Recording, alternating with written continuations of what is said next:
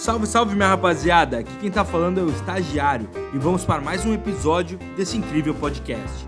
Chega mais, Lucas!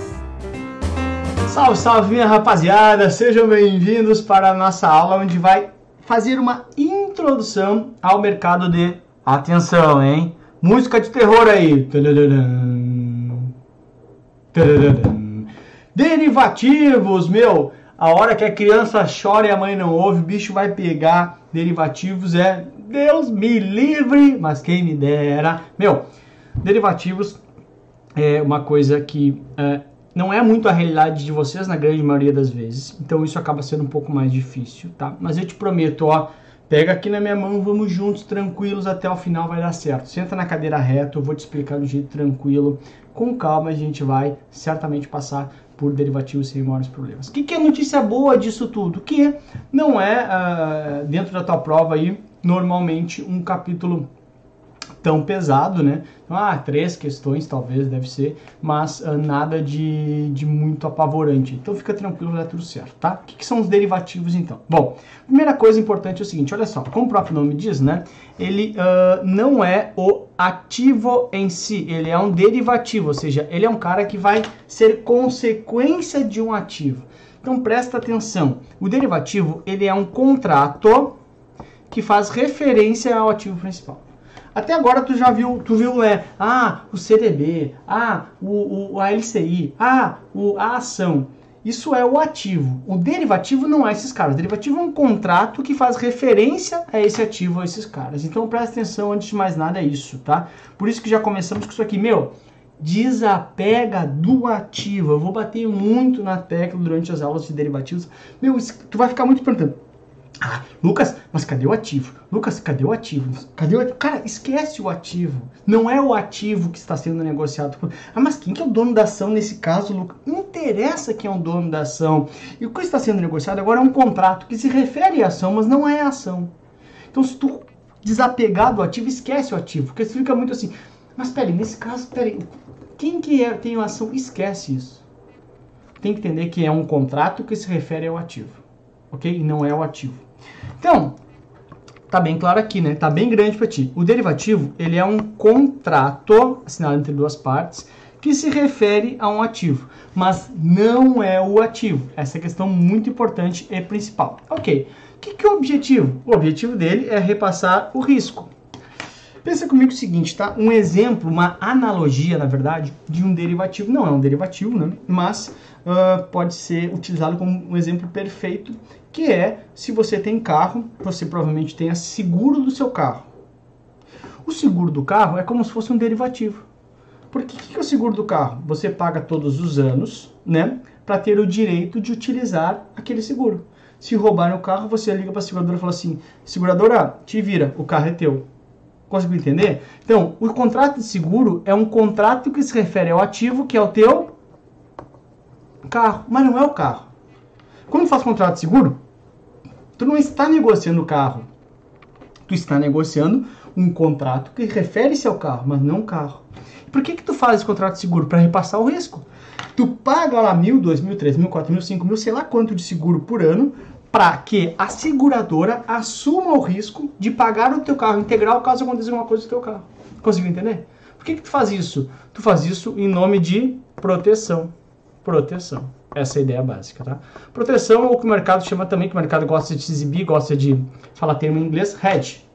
Hedge é proteção. Por que, que usa hedge? Porque nós somos do mercado financeiro, tem que usar hedge. Mas enfim, então é isso. Por que, que tu contrata seguro? Por hedge. Já pode usar, olha, estou fazendo hedge. Né? Então, na prática, rapaziada, o seguro é uma analogia perfeita para um derivativo. É um contrato que eu uso para repassar o risco para alguém ok? Uh, e que se refere ao ativo principal. Bacana. No mundo real, por exemplo, eu posso fazer um contrato é, em que é, você vai ver ele na frente, na, mais detalhado, mas eu posso fazer um contrato com você que me dá o direito de comprar dólar de ti no futuro.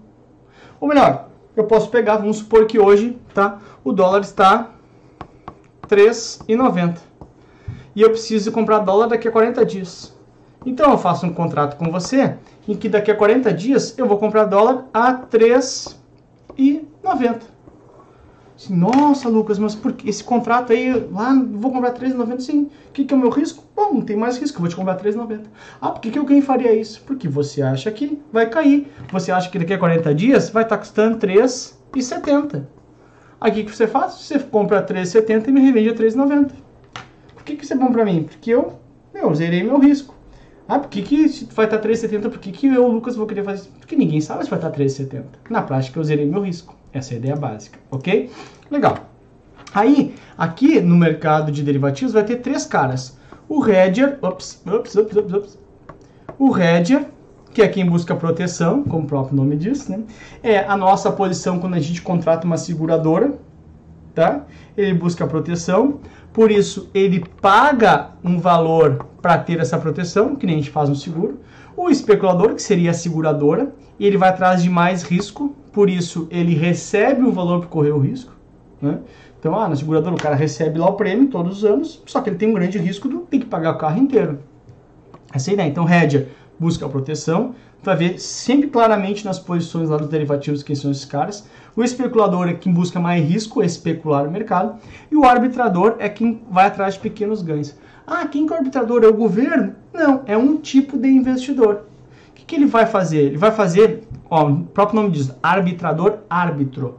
O que, que o árbitro faz? O árbitro no jogo, ele corrige o que é imperfeito. Ele vai nas pequenas imperfeições, vai corrigir, mas isso é falta. Então o arbitrador, ah, mas peraí, Lucas, é um agente, agente do governo? Não, não é do governo. Só que o que ele vai fazer? Ele vai atrás de pequenas discrepâncias do mercado. Olha, o valor futuro do dólar e o valor presente do dólar está discrepante entre o valor futuro, o projetado e o valor de hoje.